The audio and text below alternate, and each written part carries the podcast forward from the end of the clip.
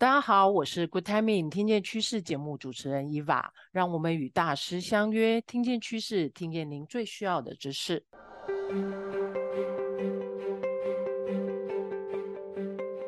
首先跟大家分享十月份太易的好康资讯。上一季我们谈到远距混合工作模式下的应应之道，许多大型企业 HRD 伙伴期待可以把内容更系统化的呈现。将可以更方便企业内部的推广，因此我们邀请 Joanne 及 Daniel 老师将内容重新录制成线上课，而课程也已经后置完成上架喽。接下来好康活动，我们十月份的 iChange 线上讲堂，我们特别邀请在 Intel 任职达十五年之久的 Chris 总监，与大家来深度对谈。你真的搞懂 OKR 了吗？所以。如果你组织正在评估导入或正在导入 OKR，邀请您一定要来参加，相信可以帮助您对 OKR 有更深入的理解和看见。最后，每年训练伙伴们引颈期盼的太毅国际年度论坛将于十一月三十号举行，活动报名资讯欢迎大家关注太毅 FB 粉丝团及太毅国际官网。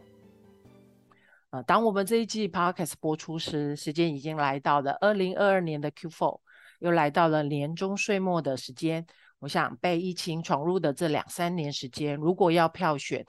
知名度最高的、关键字，我想 COVID 绝对是第一名。那在这个同时间呢，企业界有另一个像回音般一样存在的关键字，我想很多人都猜到了，没错，就是 ESG。所以，Good Timing 听见趋势单元也一定要来跟大家聊聊什么是 ESG 呢？我想先简单解释一下，ESG 分别是指环境保护的 E（Environment），然后 S 社会责任 （Social），然后跟公司治理 G（Governance） 的缩写所组成的。那究竟 ESG 对企业到底有什么样的影响性？然后跟 HR 的工作范畴又有什么样的关联呢？我想，我们今天特别邀请这位伊娃个人觉得他是新一代台湾人力资源界的大咖。那他现在呢，在台湾资讯服务业龙头金城资讯的黄育仁 Frank 人资长，也是集团的永续长。希望他来跟大家聊聊这三年来他如何带着 HR 人资团队，为金城资讯在 ESG 领域获得多个具指标性的奖项肯定。所以我们就迫不及待的用太医最重要的仪式“爱的 Super” 来欢迎人之长。Super！今天我想非常感谢任之长接受我们的邀请，愿意将您和 HR 团队在这几年如何一步步为公司拿到这么多奖项的过程跟大家分享。我想对许多 HR 伙伴而言，心里或多或少都会有个疑问啊，就是。推动 ESG 到底 对企业组织来讲有哪些好处？我想说，是不是从这个开始来请任资长来跟我们分享一下？好，我感谢主持人 Eva。那我想，呃，在呃整个企业发展的过程当中，当然我们回到所谓的呃商业的目的，基本上呃企业应该是以盈利为目的哦。那可是回过头来，在呃盈利之余，就是商业活动的过程当中。那可能就是所谓的，呃，跟不同的利害关系人，嗯哼，那呃，因为刚刚提到的所谓的环境的永续、员工跟社会的参与，甚至公司的治理，大概就会点出我们跟几个关键的一个利害关系人的一些相关的议题，嗯，所以我们在从呃经济环境、社会不同的面向，那对于各个关系人的影响，好，那我们把 ESG 的关键要素呢，跟他们所关注的议题纳入整个公司的整个经营方针跟日常的营运当中。那我想这个大概就是对于整个呃企业公民这样子的一个身呃角色跟身份，除了你以所谓的盈利为目的，至于自身的利益之外，那我想生存在这个企业当中，取之社会，用之于社会这样的过程。那一个企业要担任一个呃所谓的企业公民，好，那甚至来讲就是说如何。这样的一个永续的一个角色，所以我们在谈永续企业公民这样的一个一个角色。那确实，我们希望啊，用 ESG 这样的一个面向，那来啊陪同我们各个利害关系人，那建立更好的一个社会。那我想回到啊，金城这边来过去以来，在这三个面向，我们大概有关特别关注的议题啊，首先在环境永续的部分来讲，虽然我们是软体的产业，嗯，我们没有什么样的一个生产的一个相关的设备或者是相关的一个设施，但是呃，我想精诚的核心能力大概就是软体力、数据力、演算力这样的一个所谓的数位的一个能力哦。那我们用这样的一个能力呢，除了对于我们自己的一个近零排放，我们会善尽一份责任，因为毕竟我们还是有一些呃用水用电的一个部分。可是更重要一件事情是，我们要协助我们的企业客户，透过所谓的软体的数位力，啊，来所谓的打造近零排放、低碳转型这样的一个策略。好，那让我们的客户在他的供应链的上下呢，可以把这一个部分，就是对于环境面的一个冲击，那透过所谓的数位转型的力量，哦，来协助他们啊，在整个所谓的环境的永续上面呢，能够尽一份心力。那在呃员工的部分来讲的照顾呢，那特别是我们过去对于所谓的相关的软体人才的一个培育跟所谓的关注，好，那甚至来讲，我们对于呃，全体员工的所谓的职场环境的改善，那这个部分呢，我们基本上都有积极在参与。那甚至在整个社会面的部分来讲，我们也呃把整个触角延伸到呃，就是不同的领域，包含可能是高中啊、呃、大学啊、呃、研究所，那甚至新创产业。那透过的还是我们的核心能力叫什么？软体力啊。Okay. 那来协助这些企业个体呢，那在他们的一个。啊，就是数位的一个能力的提升上面呢，我们投入了蛮多的心力哦。那最后在公司治理的部分来讲，我想呃，重点还是在于我们数位的一个一个实力上面来讲哦。那我们透过协助客户，好，在整个云端的一个架构上面来讲，好，那啊，透过这样的一个提供他们相关的这些解决方案啊，那能够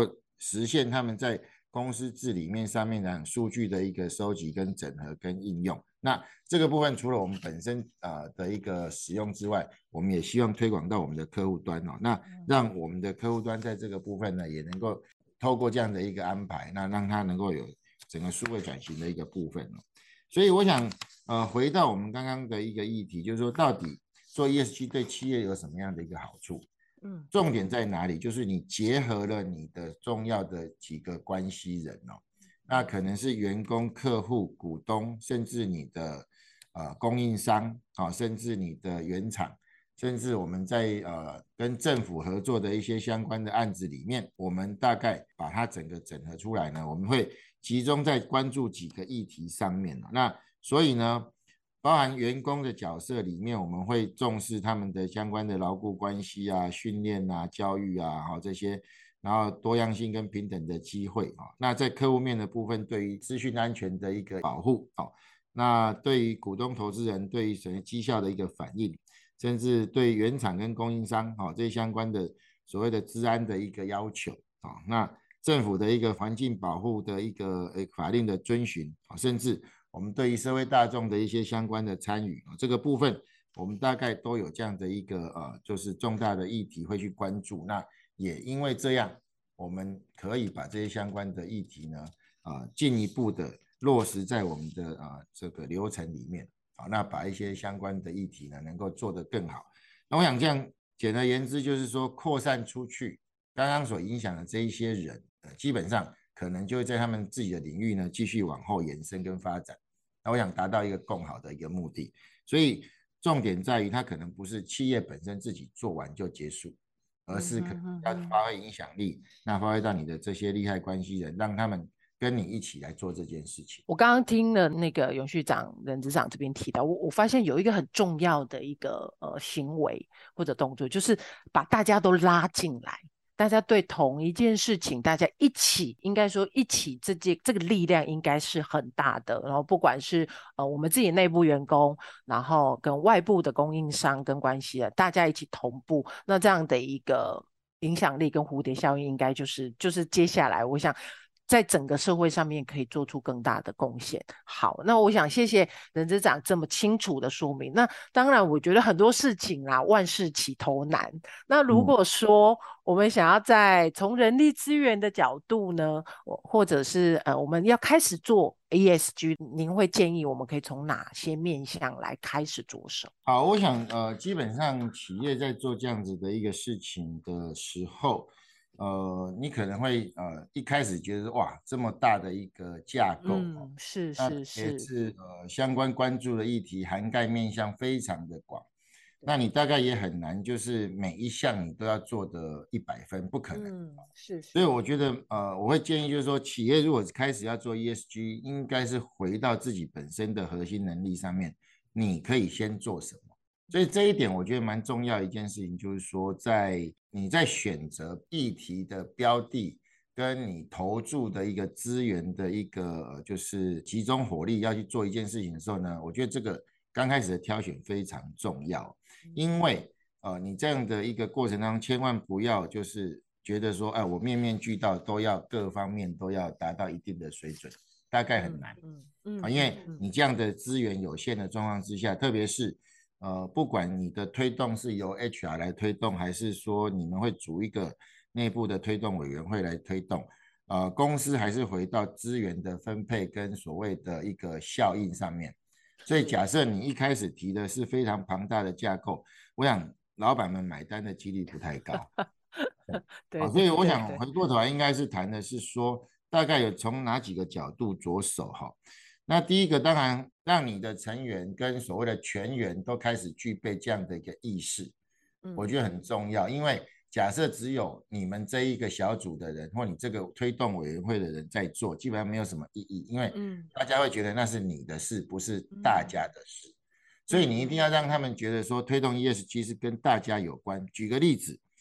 你今天来讲推动了 ESG 之后，到底对于你的客户端，对于你的印象，对你的业务去发展业务有没有帮助？如果有，那我觉得这一块来讲，就你会得到业务同仁的一个认同。为什么？因为他觉得你拿了奖，或者你得你得到社会相关的一些肯定之后，他去跟客户谈生意，反而是方便跟什么有话题的，甚至客户跟客户会认同说，哎，你公司在 ESG 方面来讲已经有一定的一个水准，甚至得到社会的肯定的时候，他觉得你就是一个比较。怎么样？相对于其他企业来讲，是一个正派经营，甚至来讲是一个标杆的企业。他跟你合作，或者说他把案子交给你的信心指数就会提高。嗯嗯，那自然而然你会觉得说，哎，那这样子的，我们的同仁就会更愿意去相信，哎，大家一起来做这件事情是对的。嗯，好，所以我想，呃，让我们的整体的呃，就是同仁呢，在这个 ESG 的氛围里面。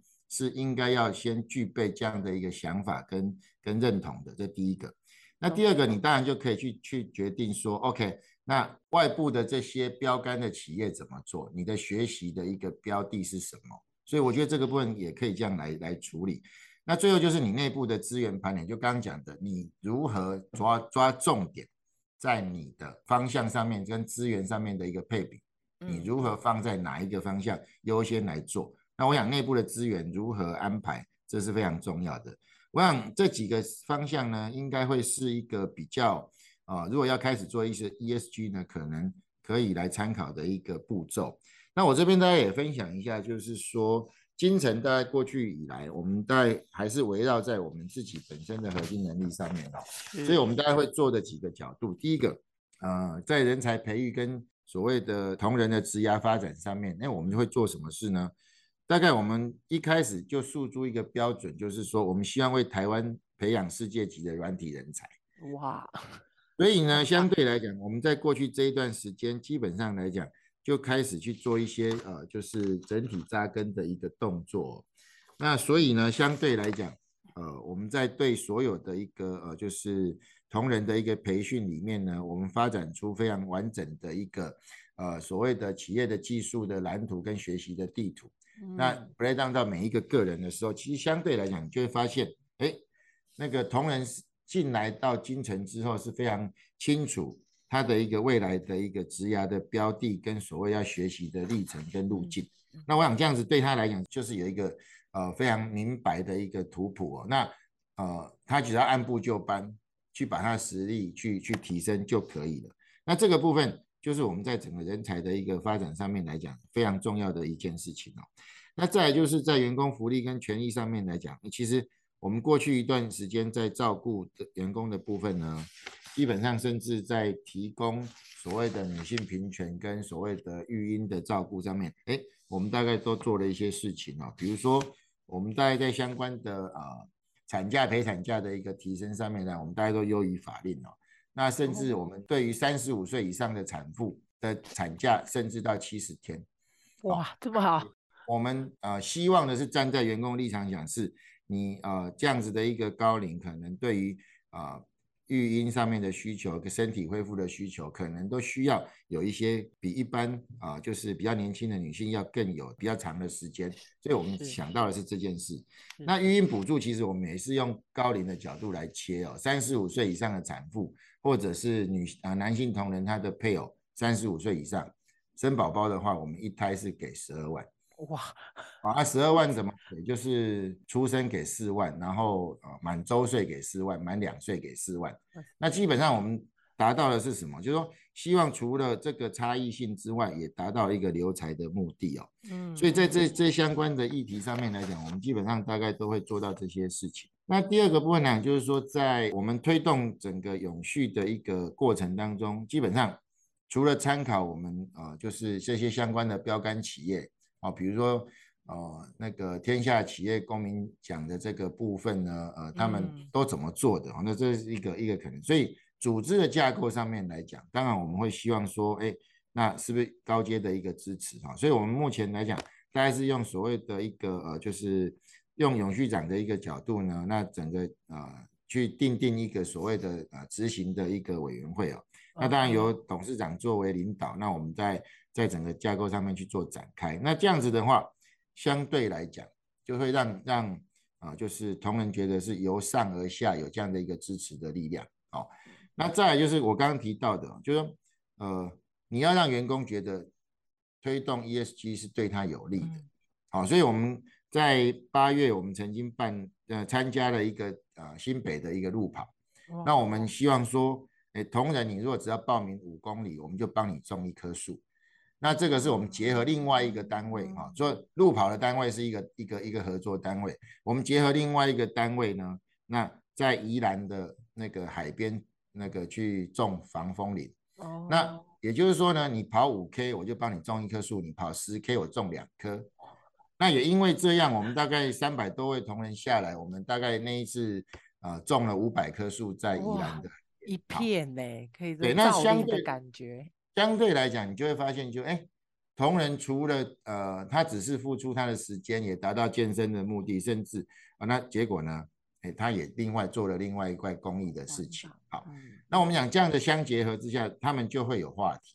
那第二个是我们的同仁，比如说他业务，他去跟呃那个他的客户去去做做拜访的时候，那这些都可能是一些呃谈那个 business 之外。的一个所谓的话题，话题，嗯、那我觉得这样子或许可以对同仁来讲，就是会有一个共同参与的感觉之外，嗯、但他也觉得对他本身的工作跟业务是有帮助，嗯嗯，甚至生活上，我觉得也都有很好的一个示范效果。如果对有小孩的，哎，爸爸做了很多跟爱地球的事情，这样。是是是是。好，那我想说，刚刚听了人资长这么多，很非常实战的，我我自己觉得，其实，在刚刚也提到，就是说，如果从 HR 的角度，我们在 ESG 的这个部分啊，人资长提供了非常多实战的这个经验，那也看到，其实金城自己本身在这方面其实也非常努力。那不管是员工的面向的照顾，或者在呼应现在其实多元的一个社会、多元职场的这个部分，甚至是环境的议题，那。我觉得很用心的是，就像刚刚人资长刚刚提到那个例子，其实会发现很多事情做一次，可是你会发现其实它跟很多的面向是有连结的。那比如说刚刚那个种树的案例，我自己就会觉得，哎，除了呃我们企业在做这个形象，对员工来讲也是一个他在拓展生意上面很好跟客户的一个连结。然后对，可能甚至对他的家庭、对他未来的教育也有一些连接。我觉得这样的连接，也许就是我们在做 ESG 上面人力资源伙伴或人力资源团队或公司面向想要创造的一个正向的一个循环。那我觉得这个、嗯、这个例子，我觉得自己觉得哎，好棒，很受用，也许可以。提供给很多企业，也许也可以来，呃，有机会可以来复制一下啦，对对，我觉得这个好棒。嗯、那呃，当然我说就太毅的角度，我们也是很想要更进一步了解说，如果呃以人才发展或者培训教育训练的这个面向啊，嗯、我们可以再从哪些面向来着手？那或可以比较容易看到一些成果，或者帮我们自己建立一些小成功。好，我想在呃整个训练的一个体系上面来讲啊，我觉得就是说，呃，可能还是要回到同仁这边，呃，在我想对于他的职涯的发展，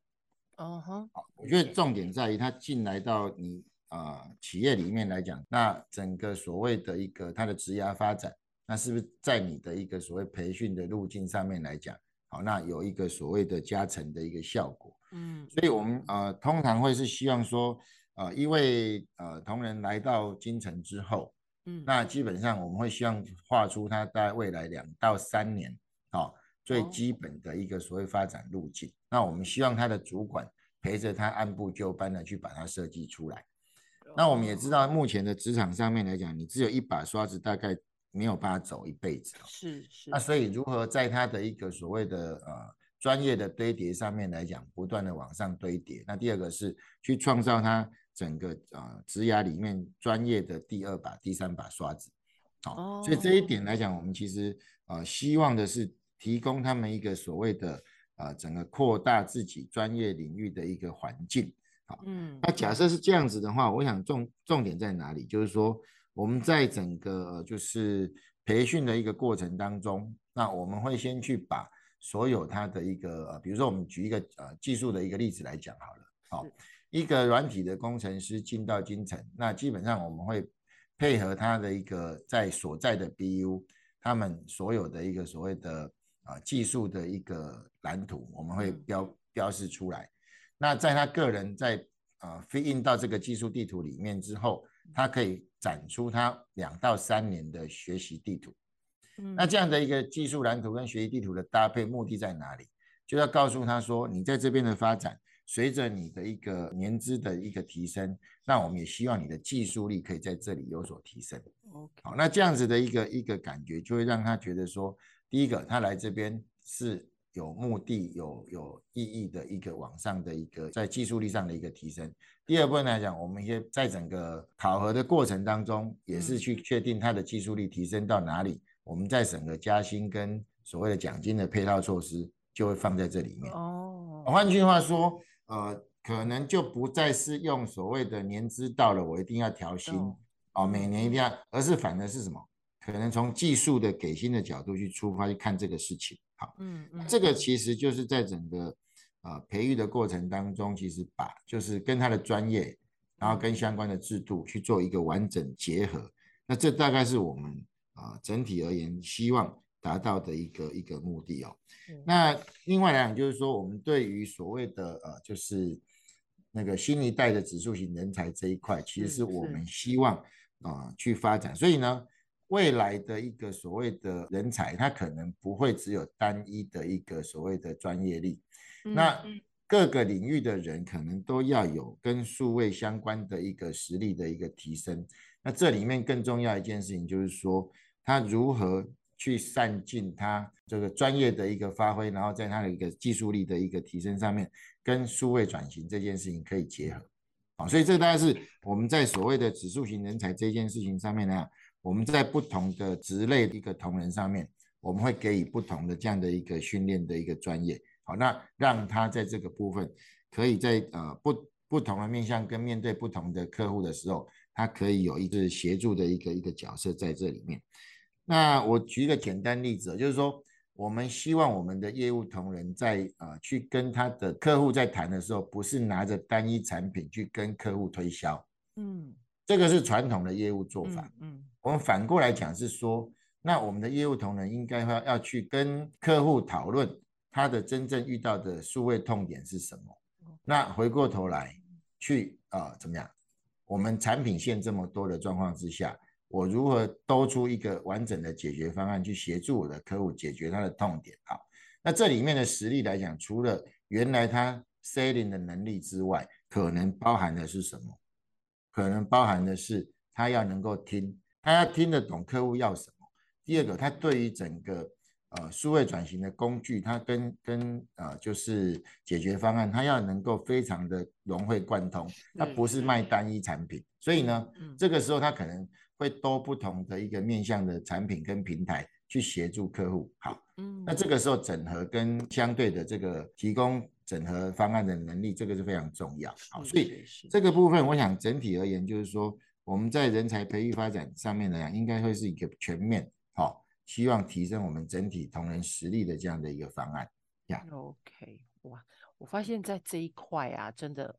因为我刚刚是听到技术蓝图跟学习地图这两面，我觉得 HR 就要花很大的工程，这真的是一个很大的工程。那尤其像金城。这么技术导向的公司，我觉得在这一块应该真的花了很多的时间在 build。那我觉得这个部分其实也是未来，我觉得这是一个很重要的提醒，就是未来其实企业在在做人才发展，其实你不能只是单一的培养单一技术，应该就像任执长提到的，指数型人才，你应该要让我们的员工越有。更多的技能来弹性面对我们外部的挑战。国外有一个学理，就是说，哎，反而可以促进组织的敏捷化。就是这个也是，就是很多、嗯、呃，现在很多的报道啦，很多人才发展的一个方向，他也都会很鼓励大家往这个部分。我想，这是任志长也一个很很好的例子，也一个很好的一个提醒。那呃。提到这边，我想说，任执长也真的很分享了，很不藏私的 分享了我们精诚很多是他实战的经验。那大家一定也会非常关注，就是说很多东西的导入，我们都很希望做去成功。那常常我想，以任之长在这两三年里面带着精诚的伙伴团队，一定也会有遇到一些呃过程中的阻碍啦，或者有一些 bug 的时候，那是不是也跟我们最后来分享一下？呃，在做这些事导入 ESG 的这个推动的时候，有哪些成功关键？就是或者你心态应该要先做怎么样的准备，会让你在推动这件事情上面可能会更更容易成功，或者是说在组织内部更容易去发酵。哦，我想呃，最重要，我们还是回到我刚开始一时呃一开始提醒的部分，就是说呃，真的不要想要呃。就是一开始端出一个非常宏大的一个架构，基本上来讲，你大概哦，就是说你会发现一件事情，就是架构越大，你压力越大。好，那相对来讲，你可能就会呃一开始就会就不知道重点在哪里哦。嗯，所以我觉得就是说，先求有再求好的心态是呃，应该是回到就是说，你到底擅长的是什么？是。第二个是啊，哪些是非常重要的议题？要做出亮点来的，嗯，所以我觉得一开始可能第一个做你擅长的事情，OK，好，嗯，啊，第二个是说先做出亮点来，嗯，那在亮点之外再去扩充，哦，它的一个影响力，那我觉得这样可能会比较有机会哦。我举精诚的例子，就是说我们一开始可能还是会呃从我们自己啊，呃，核心能力，就是呃软体跟数位转型这个角度出发。嗯，好、哦，那不管是面对环境面的一个影响，面对呃员工的照顾跟社会社会的面向，甚至公司治理层面，我们一开始大家都是围绕着我们的一个所谓的核心能力，哦，软体力跟数位转型这这几个角度。是，OK，那你在这里面做出亮点来之后，我举个例子，去年我们大概得了八个奖，哦，对，超厉害，通过，通过了四个 ISO 的认证。好，那其实就是说，举个例子，ISO 的认证是我们会认为，在环境面我们一定要做拿到这这几个认证，我们才有机会哦继续往下去做延伸。好，那这个叫做什么？这个叫做必备。嗯，好，那但是呢，得奖这件事情呢，可能我们过去有做了一些事情，但是一开始也不是为了得奖而做。是，嗯，但是你做到一定的程度，你被人家看见了，基本上哎，那个肯定就会来了。好所以我觉得有些事情是从这样的角度呢，我们去年这样子的一个成果，那就让我们在整个过程当中会第一个建立了团队的信心，第二个建立了同仁的认同，啊、哦，再加上高层的支持，我觉得这整件事情就串起来了。好，OK。那第二件事情就是说要成功，可能就是短中长期的目标要具体。所以，我们每年在定定下一年度的目标的时候，基本上是非常清楚，在原来基础上面继续往上叠加。那这样子的做法是说，你不会每年都在打一个新的东西，你不会每年都在做一个新的从头来过，那而是你在原来基础上面继续往上做的时候，其实效果就会出来哈。所以我想这个非常重要。最后就是高层的支持哦，高层的支持这件事情。